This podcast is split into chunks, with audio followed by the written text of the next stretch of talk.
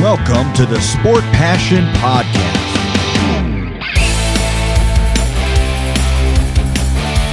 And here is your host, Lars Marendorf.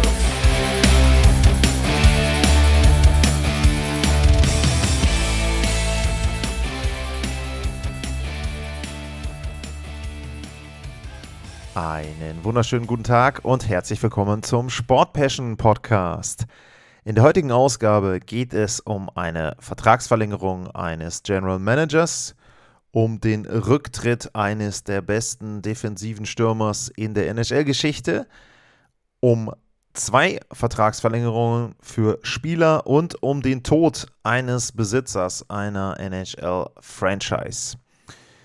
Ja, wir beginnen mit der Vertragsverlängerung für einen General Manager und wenn ihr die NHL verfolgt, dann habt ihr mitbekommen, dass Jim Nill, der General Manager der Dallas Stars, eine Vertragsverlängerung um zwei Jahre unterschrieben hat. Und ähm, da muss man wirklich sagen, das kommt nicht überraschend.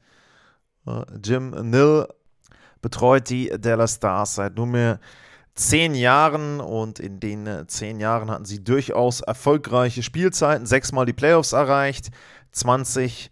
20 waren sie im Stanley Cup Final, im letzten Jahr im Western Conference Final, da dann ja, nach 3-0 Rückstand zumindest noch eine Sechs-Spiele-Serie draus gemacht und äh, Jim Nill hat, würde ich sagen, einen richtig guten Rekord, wenn man auch auf die Draft-Picks guckt. Äh, Miro Heiskanen ist mit dabei, Jack Oettinger, ähm, Jason Robertson, das sind Draft-Picks. White Johnston, äh, der Draft-Pick aus 2021, war auch sehr, sehr gut im letzten Jahr.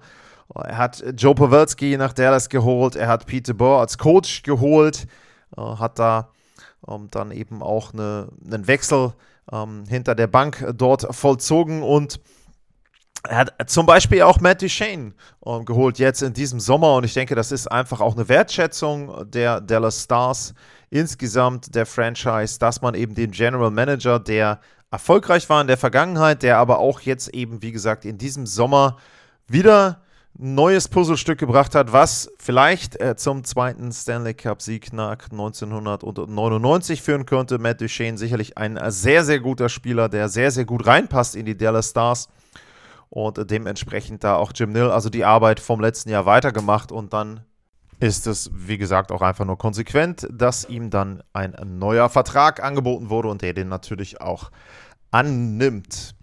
Dann geht es weiter nach Boston zu den Boston Bruins und da hat Patrice Bergeron seinen Rücktritt vom NHL-Hockey erklärt. 19 Jahre lang war Bergeron bei den Boston Bruins, ist ein Draft-Pick der Boston Bruins gewesen, in der zweiten Runde 2003 übrigens. Also, wenn man sich das Ganze auch überlegt, ist ja auch kein schlechter Draft gewesen, der 2003er Draft. Und wenn man dann eben überlegt, dass da Bergeron an einer Stelle im zweiten, in der zweiten Runde dort gepickt wurde von den Boston Bruins, daran sieht man also auch, dass Spieler eben auch aus tieferen Runden durchaus eine sehr, sehr lange, sehr erfolgreiche NHL-Karriere haben können. Äh, Bergeron hat 1294 Spiele gemacht für die Boston Bruins, 1040 Punkte. Also er war nie der Super Scorer, hatte Bestleistung 2018-19 äh, da hat er 32 Tore und 47 Vorlagen gehabt. Und er ist in der Franchise-Historie ist er auf Platz 3, äh, was die Punkte und die Spiele betrifft, hinter ähm, Burke und Butchik. Und ja, Bergeron war jemand, der offensiv sich erstaunlich gut entwickelt hat zum Ende hin äh, seiner Karriere. Also das ist sicherlich ein Punkt, wo man sagen muss, ähm, das ist nicht unbedingt immer der Fall. Tendenziell ist es oft eher gegenläufig, dass also Spieler, die früher sehr, sehr gut waren offensiv, dann eben auch die defensive Komponente mit dazu bekommen. Also da sei ein Eiserman genannt, da sei ein Sidney Crosby mal genannt, die als ja, Veteranen sich dann noch so entwickelt haben, dass sie eben dann auch die defensiven Fähigkeiten weiter ausgebaut haben und ein sehr, sehr gutes Two-Way-Game hatten. Bei Bergeron war da eher dann die Frage, dass er eben auch die Offensive mit äh, dazu nimmt.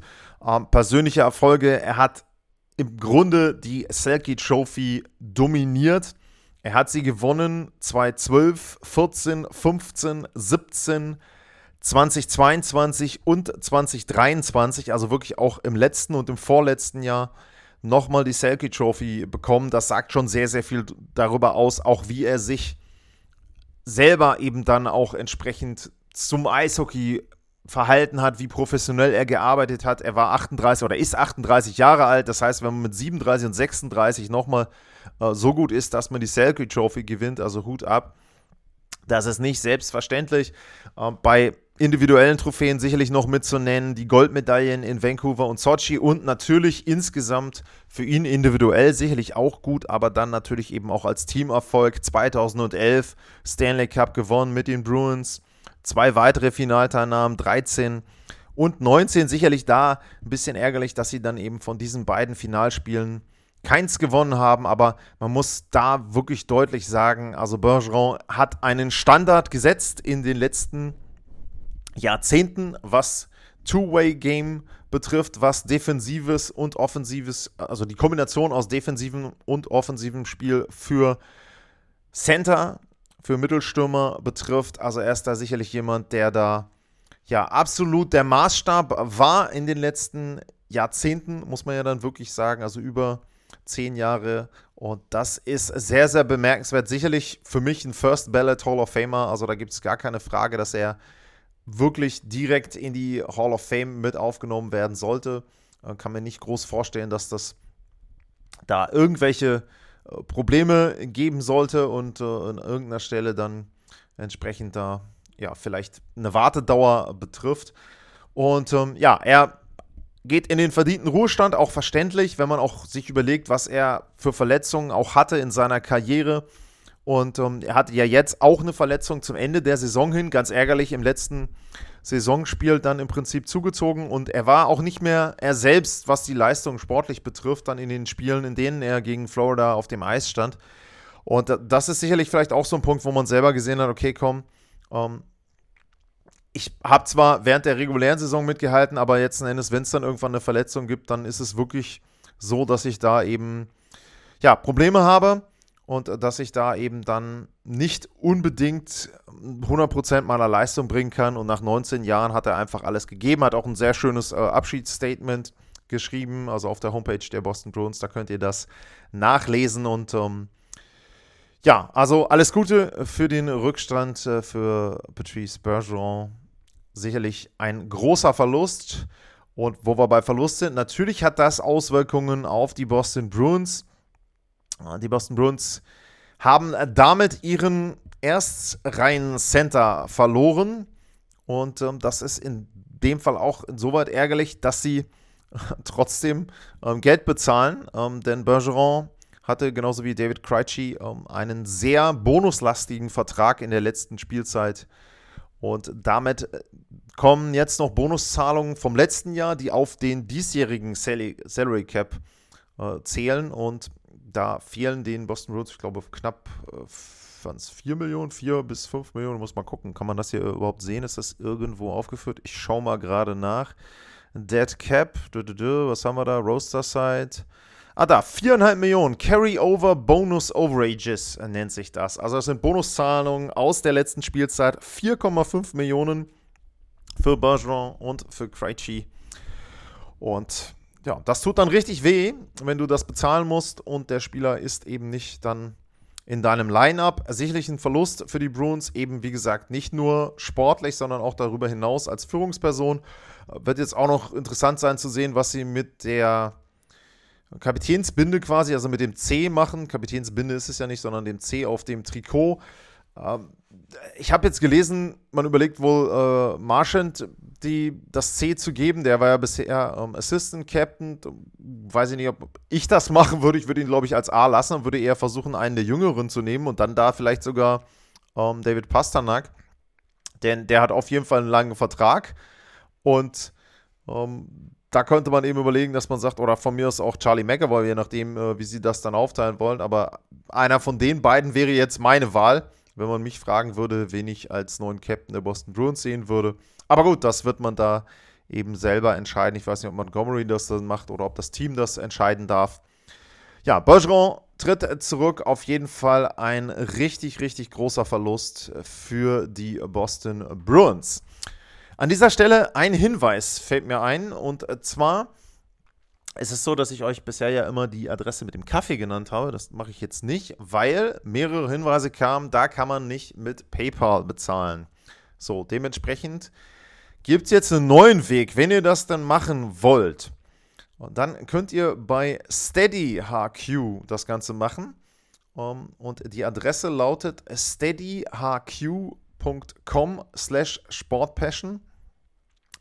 Ich werde natürlich den Link in die Shownotes mit reinmachen. Allerdings ist es da so, da gibt es nicht die Möglichkeit, einmal was zu zahlen, sondern da muss man monatlich zahlen. Und der Mindestbeitrag monatlich sind 3 Euro.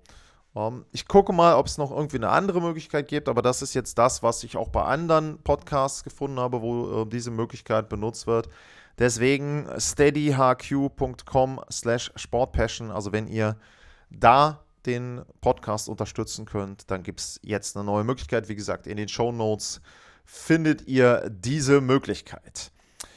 Dann gehen wir auf Vertragsverlängerungen ein. Und zwar gibt es eine bei den Carolina Hurricanes ganz, ganz frisch reingekommen.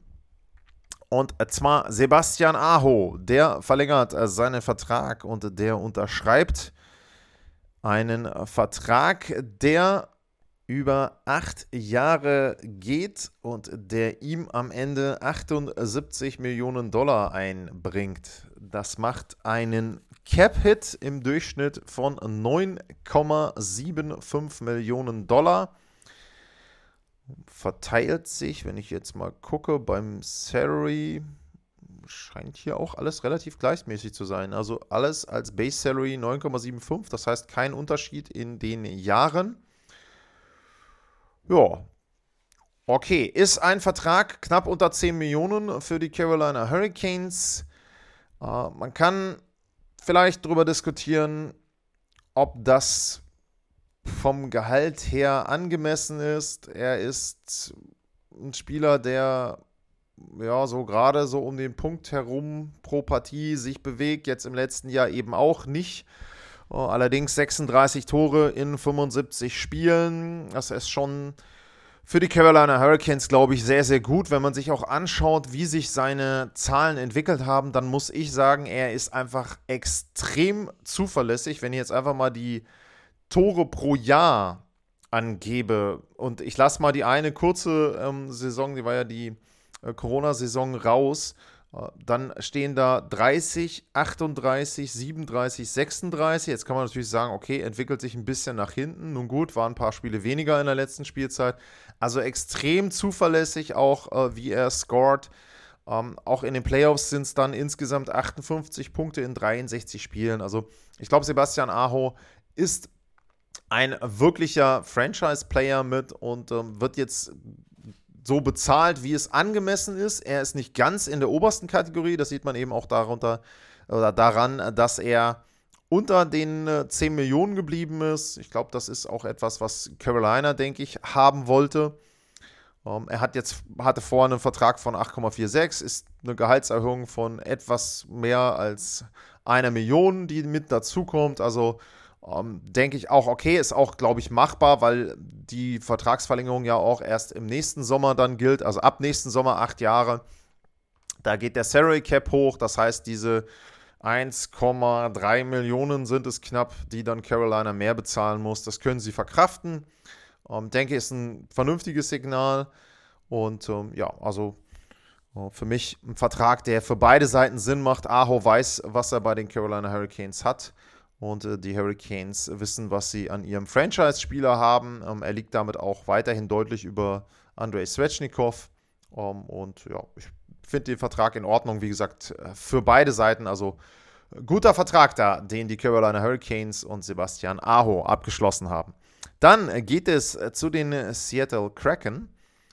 Und bei den Seattle Kraken muss ich dazu sagen, die habe ich vergessen oder beziehungsweise sie sind mir durchgerutscht beim Review der Previews in der letzten Folge. Und ähm, das Ganze lag ganz einfach daran, ich hatte irgendwann mal eine Liste der NHL-Franchises erstellt. Da waren es 31, habe Seattle dann irgendwann unten angefügt und beim letzten Mal habe ich dann mal sortiert alphabetisch und aus irgendeinem Grund habe ich das wohl, ja, während der, ähm, während des Podcasts gemacht und dann sind mir die Seattle Kraken untergegangen. Also, das heißt, ich mache jetzt mal einen schnellen Schnelle Beurteilung meines Previews der Seattle Kraken. Und bei den Kraken war es so, da habe ich geschrieben, ähm, ja, es wird schwer für die in die Playoffs zu kommen. 75 bis 80 Punkte, damit könnten sie zufrieden sein. Äh, es wäre gut, wenn sie Ruhe auf der Torhüter-Position hätten. Und ich habe äh, Matty Beniers noch als äh, Kandidaten genannt für den Rookie of the Year. Ja, ähm, also wenn ich Matty Beniers mal nehme, das war so das Positivste, glaube ich, aus meiner Sicht. Äh, was da gepasst hat äh, von der Vorschau. Der war nicht nur ein Kandidat für den Rookie of the Year, sondern er ist ja dann am Ende auch Rookie of the Year geworden. Also das passte. Äh, man muss dazu sagen, bei den Punkten lag ich komplett daneben. Sie hatten nicht 75 bis 80, sondern sie hatten 100 Punkte.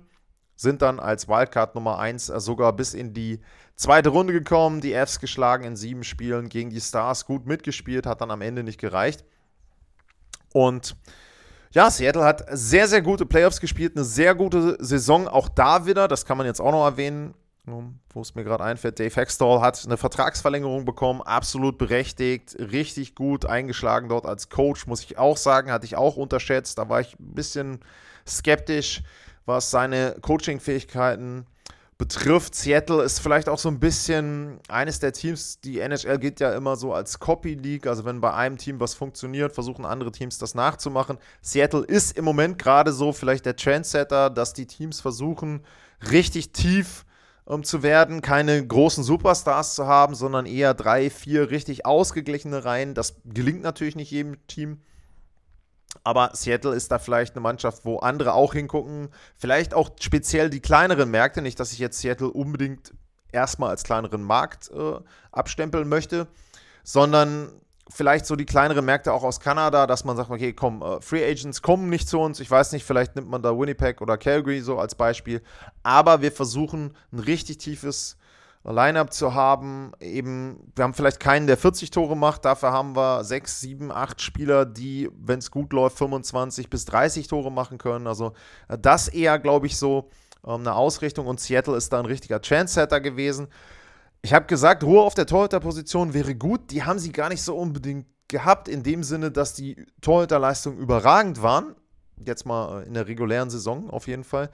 Ähm, allerdings war es trotzdem so, dass das ausgereicht hat. Also ich würde einfach sagen, Jones und Grubauer haben ihnen nicht viele Spiele verloren und dementsprechend war das schon mal eine positives, positive Entwicklung gegenüber der äh, Debütsaison und ja, dann war es eben so, dass es ausgereicht hat. Seattle sehr, sehr gute Line-Up, wie gesagt, drei, vier tiefe Reihen und auch, und das muss man eben dann jetzt auch erwähnen im Hinblick auf den nächsten Spieler, eine Verteidigung, die mittreffen konnte. Und unter anderem war da einer dabei, der eine richtig gute Spielzeit hatte mit persönlichen Bestwerten durch die Bank.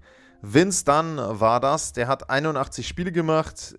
Also alles Bestwerte, was ich jetzt vorlese von ihm. 81 Spiele, 14 Tore, 50 Vorlagen, 64 Punkte waren es insgesamt. Wie gesagt, alles Karrierebestwerte. In den Playoffs waren es auch nochmal in 14 Spielen sieben Punkte, ein Tor mit dabei. Vince dann sicherlich, äh, ja, vielleicht dann der Nummer 1 äh, Verteidiger der Seattle Kraken. Und er bekommt eben da auch einen neuen Vertrag. Vier Jahre, 29,4 Millionen ist das Volumen. Und damit ergibt sich ein Cap-Hit von 7,35. Der Vertrag ist etwas anders als der von Aho gestaltet. Das Gehalt, was er ausgezahlt bekommt, das ist ja ähm, am Anfang höher. Was heißt das jetzt, wenn ich sage, er verdient im Durchschnitt 7,35 Millionen? Das ist der Capit. Das Gehalt, was tatsächlich auf seinem Konto landet, das ist etwas anders strukturiert. Da fängt es an mit 9 Millionen, dann sind es 8, 7 und im letzten Jahr 5,4. Warum machen Spieler das? Warum machen Teams das? Zum einen macht der Spieler das, weil er dann sein Gehalt schon früh bekommt. Das heißt also, falls es in irgendeiner Form zu einem Buyout kommen sollte, hat er einen Großteil des Gehaltes schon einkassiert. Warum machen die Teams das? weil es vielleicht auch am Ende einfacher ist, den Spieler zu tauschen. Das heißt, wenn ich einen Spieler schon relativ viel Gehalt bezahlt habe in den ersten, in diesem Fall dann drei Jahren des Vertrages, dann kann ich ihn vielleicht im letzten Jahr zu einem anderen Team einfacher tauschen. Dann steht bei dem anderen Team zwar als Cap-Hit 7,35 Millionen, das Gehalt, was sie ihm aber überweisen müssen, sind nur noch 5,4 Millionen. Also das ist ein kleiner Ausflug, warum bei den Verträgen manchmal das Gehalt nicht durchschnittlich ausbezahlt wird, sondern mit etwas anderer Struktur. Da gibt es dann auch noch sowas wie Signing-Bonuses und so weiter. Aber in dem Fall jetzt nur als kurzes Beispiel bei Vince Dunn. Er bekommt als Cap-Hit 7,35 Millionen. Das reale Gehalt ist anders strukturiert. Ja, wie gesagt, für mich Vertrag in Ordnung, ist glaube ich für beide okay. Ähm, er hat einen vergleichsweise ähm, kurzen Vertrag auch, also kann dann danach durchaus, dann ist er 30 Jahre alt, wenn der Vertrag ausläuft, nochmal richtig Kohle scheffeln, vielleicht dann der letzte große Vertrag, vielleicht dann auch einen 7-, 8-Jahres-Vertrag, je nachdem. Und die Seattle Kraken haben vier Jahre lang einen Spieler, der, ja, finde ich, ein angemessenes Gehalt bekommt. Auch da gilt natürlich wieder, geht der Salary Cap hoch, umso besser wird dieser Vertrag. Dementsprechend, glaube ich, ähm, ist das auch ein Deal, der für beide Seiten in Ordnung ist. Ja, und dann gucken wir zum Abschluss dieser Sendung nochmal nach Chicago. Nochmal, wir haben ja vor kurzem dahin geguckt aufgrund des Drafts, Connor Bedard. Und in diesem Fall ist es aber so, dass der Besitzer der Chicago Blackhawks, Rocky Woods, der ist gestorben. Und der hatte 2007 die Blackhawks von seinem Vater übernommen. Und ja, wenn man jetzt sportlich sich das Ganze anguckt, dann ist das im Grunde eine einzige Erfolgsgeschichte. Ähm, die Blackhawks waren Anfang der 2000er eine Franchise, die ganz, ganz schlecht angesehen war in Nordamerika. War mal ein Ranking, meine ich, bei ESPN, wo sie mit, wenn nicht sogar das schlechteste, dann mit einer der schlechtesten Franchises überhaupt in der gesamten Sportwelt waren. Ähm, sie waren eine Franchise, die auch in Chicago richtig schlecht angesehen war, weil es zum Beispiel so war, dass die Spiele da gar nicht übertragen wurden. Das heißt, wenn man in Chicago die Blackhawks schauen wollte, das funktionierte nicht. Das war Blackout. Ähm, also diese Restrictions, die dann manchmal bei den Übertragungen herrschen. Warum war das so? Weil Rocky Woods, äh, nein, der Papa von Rocky Woods, der wollte ähm, die Fans ja im Grunde zwingen, äh, in die Halle zu kommen. Das heißt also, wenn ihr Blackhawks Eishockey sehen wollt, dann kommt in die Halle. Ansonsten vom Fernseher könnt ihr das nicht. Und Wirtz hat viele, viele Dinge angeworfen. Er hat insgesamt rund um die Franchise vieles verbessert. Er hat richtig Geld reingesteckt in die Chicago Blackhawks. Das muss man auch sagen. Er hat richtig investiert. Er hat in den Training Staff investiert, er hat in die Scouting Departments investiert, er hat in das Drumherum investiert, in Flüge, in Hotels, in Verpflegung der Spieler, in alles, was rund um eine NHL-Franchise investiert werden kann. Es gibt ja ein Salary Cap, also da kann man natürlich nicht so viel machen, aber da, wo man Geld ausgeben kann, außerhalb des Salary Caps, da hat er versucht, eine Top-Franchise hinzustellen. Sie sind wirklich eine Top-Franchise geworden. Nicht nur was das Umfeld betrifft, sondern dann auch auf dem Eis. Sie hatten das Glück, muss man auch dazu sagen, mit Taves und Kane da zwei richtig gute Spieler direkt zu Anfang dieser Ära zu bekommen. Er hat dann Joel Cranwell geholt, einen richtig guten Coach. Er hat Stan Bowman als General Manager gehabt. Und mit all diesen Personen und mit all den Aktionen hat er dafür gesorgt, dass die Chicago Blackhawks sportlich eine super Franchise geworden sind. Drei Stanley Cups in sechs Jahren. Also sehr, sehr gut, sehr, sehr guter Turnaround. Und auch das, was sie ja jetzt gemacht haben mit dem Rebuild, Glück gehabt jetzt mit Connor Bedard. Also es scheint auch so weiterzugehen. Äh, jetzt könnte man ja da auch sagen, ja, ist ja alles positiv, äh, was unter Rocky Words war. Ist eben nicht so, sondern auch der Skandal, wo Kyle Beach dann äh, das Opfer war, das fällt eben auch in seine Ägide. Da kann er auch nichts für. Da wurde er auch bei diesem Bericht ganz klar freigesprochen. Aber die Art und Weise, wie er danach auch mit dem Thema umgegangen ist, da gab es ja einmal dieses Town Hall Meeting, die Anhörung, wo ein Journalist ihn dann eben oder seinen Sohn eigentlich darauf angesprochen hat. Und er hat dann eben geantwortet, das hat schon tief blicken lassen, wie er Unternehmen führt, wie er die Blackhawks geführt hat. Und das ist eben so ein schwarzer Fleck auf ja, seinem Lebenswerk vielleicht dann äh, den Chicago Blackhawks. Das muss eben in dem Fall dann auch erwähnt werden, wenn man sich an ihn zurückerinnert. Wie gesagt, er hat die Blackhawks zu einer der besten Franchises der NHL gemacht, sind sie jetzt auch noch neben den Toronto Maple Leafs und vielleicht den Rangers und so weiter, wobei die sind halt groß, weil sie in New York sind. Aber ich glaube, neben den Maple Leafs, die, die Blackhawks auch eine Franchise, wo du sagen kannst, da wird so viel Geld drumherum gescheffelt. Nicht umsonst, wenn man sich jetzt angeschaut hat, auch als Feststand des Connor Bedard zu den Blackhawks kommt, die ganzen Trikotverkäufe, die werden wieder eine Top-Franchise, auch sportlich werden. Und da ist viel, viel von Rocky, Be äh, Rocky Words, Rocky Beach ist auch nicht schlecht, äh, drei Fragezeichen, von Rocky Words ähm, mit eingeleitet worden, aber eben, wie gesagt, manchmal sind es dann auch die Kleinigkeiten, die so ein Gesamtbild dann etwas trüben am Ende. Das war die heutige Ausgabe vom Sport Passion Podcast. In der nächsten Folge gibt es dann die Fragen von euch und äh, da freue ich mich schon drauf. Und an dieser Stelle dann nochmal der Hinweis, eben weil die Frage kam und weil ihr gesagt habt, ähm, da wollt ihr einen weiteren Weg haben. steadyhq.com slash sportpassion. Da könnt ihr ein bisschen was dazu beitragen, dass ich den Podcast weiter betreiben kann. Für heute vielen Dank fürs Zuhören, bleibt gesund und tschüss.